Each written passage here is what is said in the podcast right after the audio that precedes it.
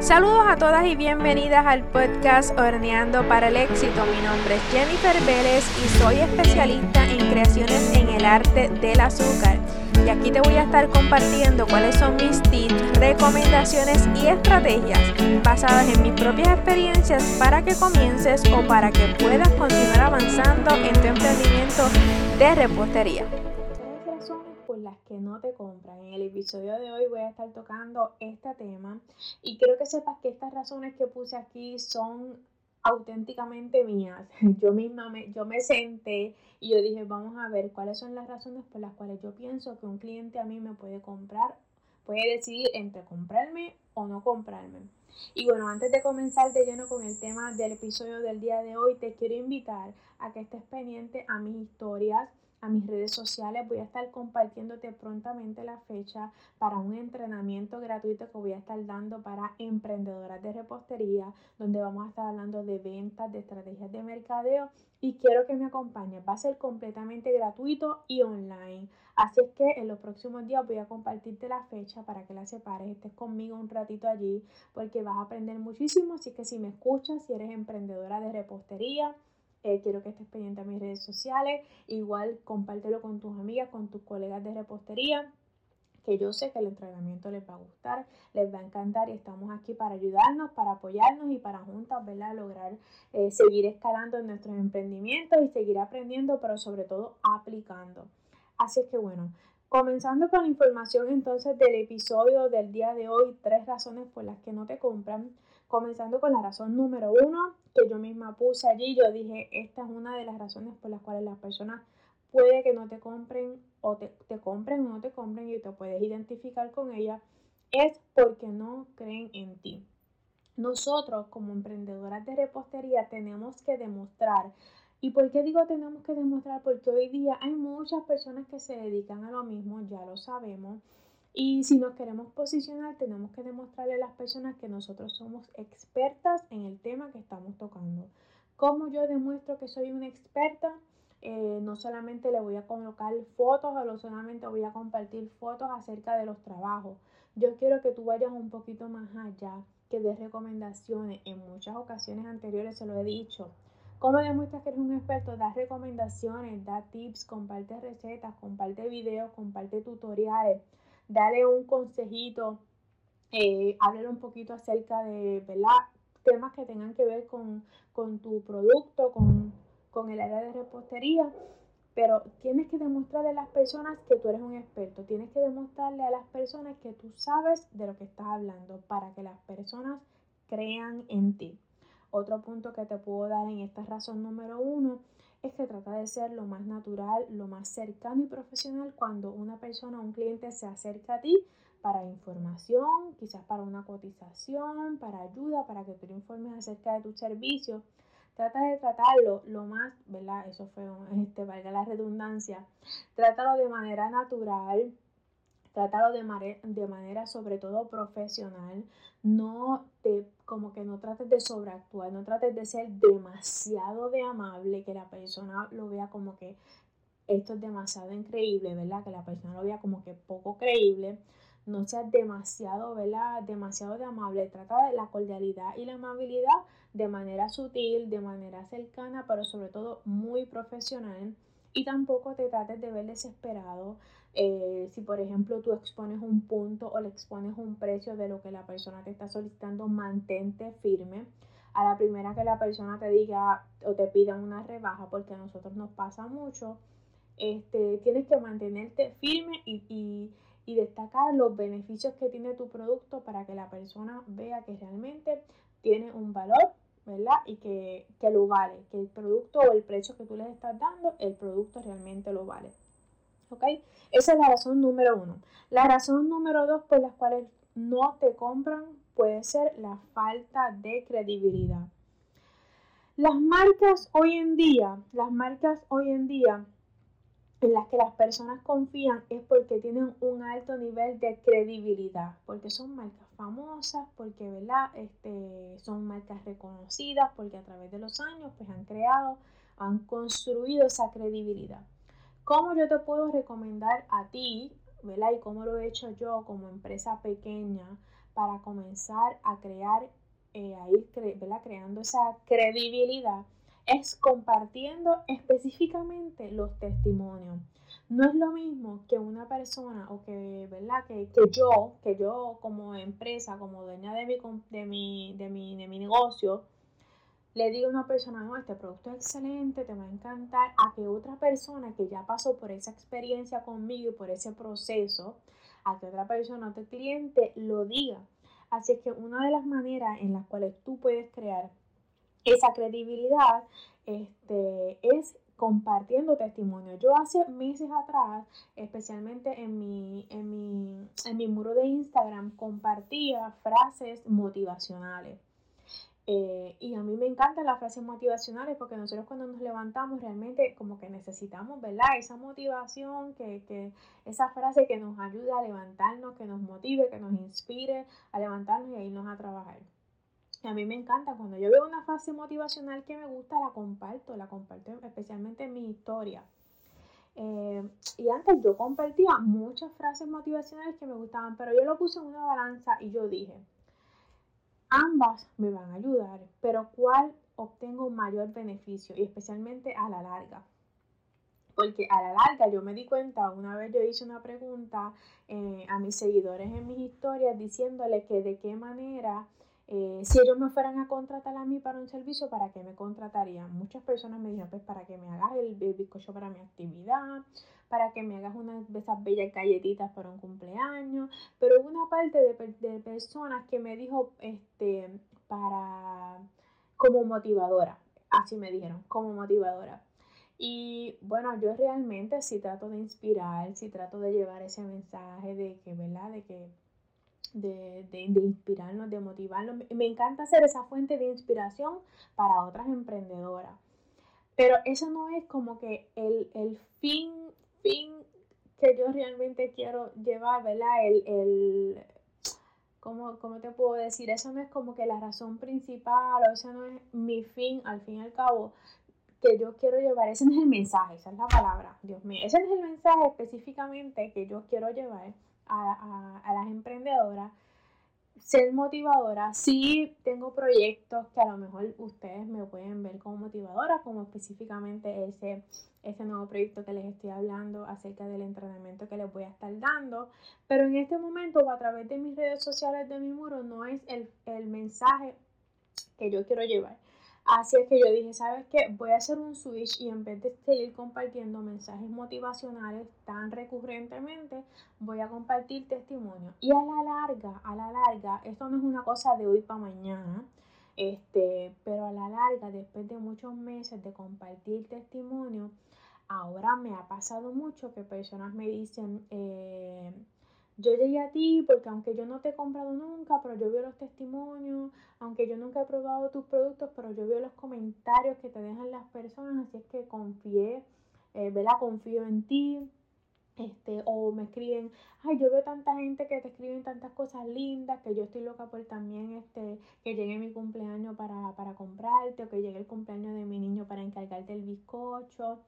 Eh, me ha pasado eso. De hecho, por lo pasado también, hace, un, hace poco tiempo compartí un testimonio donde una persona me decía, mira, yo te compré a ciega, yo te compré sin haber nunca eh, probado nada tuyo, simplemente dejándome llevar por los comentarios que veía en tu página de Instagram. Y yo, wow, o sea, eso es grande realmente después de mucho tiempo, después de meses de estar compartiendo testimonios, me di cuenta que mira, sí, eh, me ha funcionado y ha, y ha, creado una credibilidad eh, ¿verdad? hacia mí. Así es que yo te, te, invito a que una, la manera más sencilla que tú puedes comenzar a crear credibilidad es compartiendo testimonios. Claro está, hay otras formas también, pero es una de las formas que yo te puedo compartir a ti que a mí me ha funcionado muchísimo.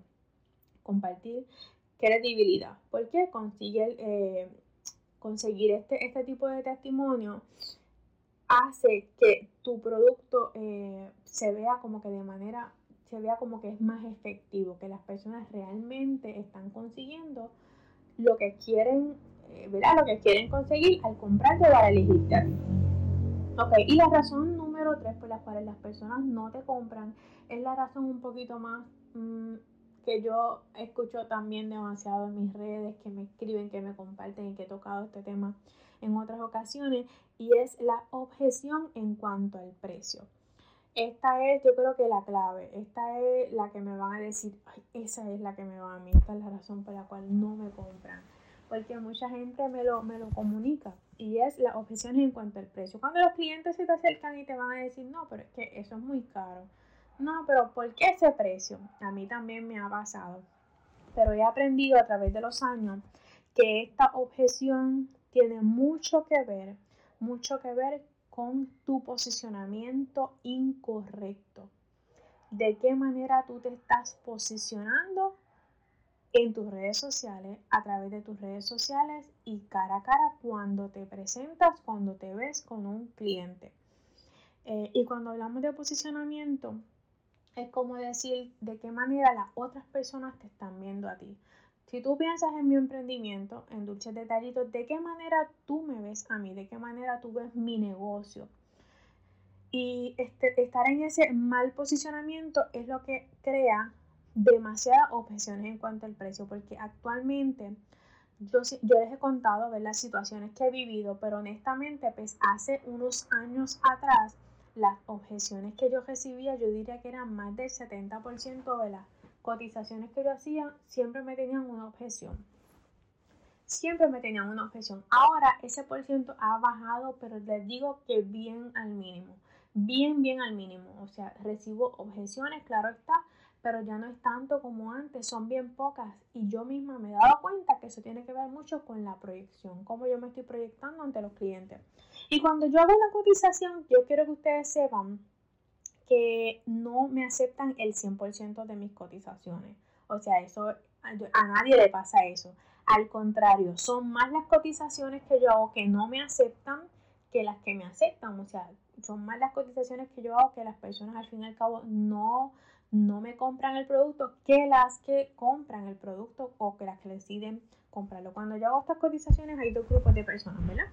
Están esos mismos dos grupos, las que aceptan y los que no aceptan.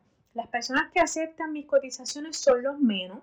Pues claro está, las personas que no aceptan mis cotizaciones son los más. Las personas que aceptan mis cotizaciones, pues hay, hay dos tipos de personas aceptaste mi cotización, ok, puede ser la persona que acepte la cotización de manera cordial, de manera amable, ok, perfecto, estoy de acuerdo, cómo hago la reserva para, para mi actividad, te tengo que dar algún depósito. Ese está dentro del grupo de los que aceptan de manera cordial. Y dentro del grupo de los que aceptan también están los que lo hacen exigiendo. Y exigiendo me refiero a que, bueno, viene este cliente y se acerca a donde mí y me dice, sí, yo voy a aceptar este pedido, pero yo necesito que esto esté así, así, así. Yo quiero que esto me quede exactamente así como está aquí. Yo quiero que... Cuando yo me di cuenta de toda esa exigencia, depende el nivel, a través de los años tú vas a ir conociendo a las personas y vas a saber, ok, espérate, este cliente como que está siendo demasiado exigente. Yo creo que puedo cumplir con las expectativas o yo creo que realmente esta persona lo que va a hacer es que me va a dar un dolor de cabeza. Allí es donde yo elijo donde yo tengo que poner una balanza y saber, eh, saber si elegir el pedido o no elegirlo. Porque me ha tocado personas que dicen que aceptan mis cotizaciones, pero me, pero me exigen y me exigen y me exigen tanto que yo sé que al final del cabo me va a dar más dolor de cabeza, eh, ¿verdad? Va a ser, se puede convertir en una mala experiencia, pero yo digo, ¿sabes qué? Este pedido no lo voy a aceptar. Y yo soy la que le digo que no al cliente, aunque ustedes no lo crean. Yo elijo tener mejor tranquilidad y paz y sosiego en mis días cuando esté preparando ese pedido que tener un dolor de cabeza porque hay clientes que son bien difíciles. Hay clientes que aunque ustedes no lo crean, nunca, nunca, nunca van a quedar conformes. Y por otro lado, entonces, dentro del grupo de los que no aceptan las cotizaciones, están los que no aceptan las cotizaciones, como ya les dije, que son los más. O sea, de las cotizaciones que yo hago, el porciento mayor se va para las personas que no aceptan las cotizaciones. Y entonces aquí hay diferentes grupos. están los que no aceptan las cotizaciones a través de un mensaje, por ejemplo, y te contestan, después que tú le cotizas, te contestan, ok, gracias. Ya tú sabes que esa persona no te la aceptó. Está el que te dice, esta es que no te dice nada, el que te deja como, como decimos por ahí en visto. Tú le enviaste la cotización, el precio, se quedó calladito y mudo, no te contestó más nada. ya también sabes tú que no te van a aceptar, no te van a aceptar el, la cotización. Están también los que ponen diferentes excusas. Están los que ponen excusas. A mí me ha pasado que me cotizan o, me cotizan, no les cotizo y después de mucho tiempo eh, de, ¿verdad? De, hablar con la persona, de que la persona se, se demostrara súper interesada, no, porque es que yo necesito un bizcocho para tal fecha, yo quiero esto, yo quiero esto, le cotizaste y después que le cotizaste empiezan a ponerte excusas como por ejemplo, ay, pues tengo que hablar con la madrina porque ella es la que se lo va a regalar. Tengo que hablar con mi cuñada o con mi hermana porque la orden no es para mí, es para ella.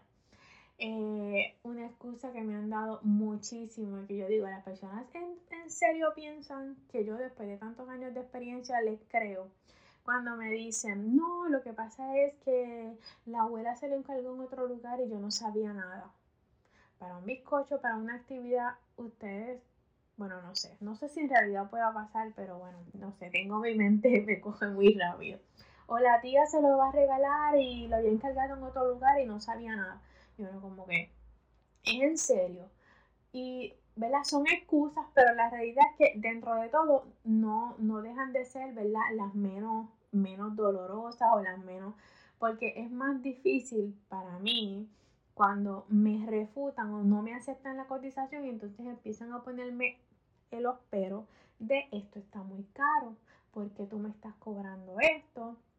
Eh, me pasó hace poco cuando una persona me, hace mucho tiempo que esa persona no se comunicaba conmigo y cuando se comunica conmigo le cotizo un bizcocho eh, y me dice, pero ¿por qué tú me estás cobrando tanto si antes tú me cobrabas tanto por un bizcocho más o menos así?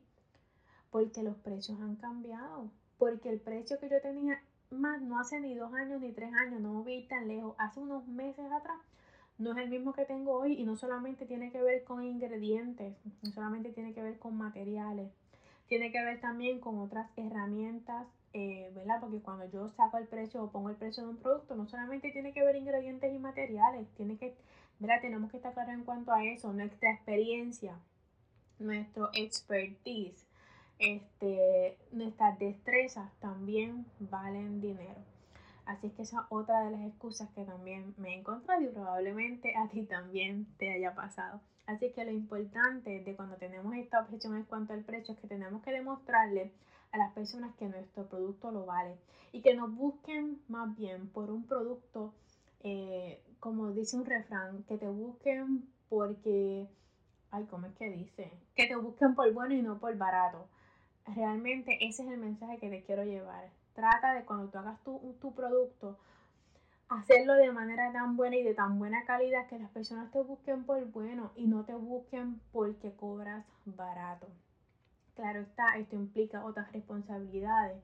Cuando queremos hacer, tenemos que hacer un producto de calidad, tenemos que hacer un producto que realmente proyecte y se vea la calidad, que proyecte el valor que estamos cobrando. Tampoco es que vamos a hacer una cosa, ¿verdad? Bien, ¿verdad? ¿cómo te puedo decir? Por no decir una porquería, pero decir algo sumamente sencillo y cobrar un precio sumamente elevado. Tenemos que cuando la persona vea el resultado final de ese trabajo, especialmente, que es lo que a mí me ha funcionado, que más allá eh, más allá de que, de que piense en el precio que pagó por ese producto, vea el valor en los detalles, en cada uno de los detalles que tú le preparaste para ese bizcocho y en ese resultado final, ellos lo puedan apreciar, que vean realmente el valor. Y eso está en sus reacciones, definitivamente. Así que bueno, te gustó, compártelo con tus, con tus amistades, compártelo en las redes sociales, sácale un screenshot a la pantalla de tu celular y compártela mencionándome en tus historias como Dulce Detallitos by Jennifer. Y nos vemos entonces la próxima semana.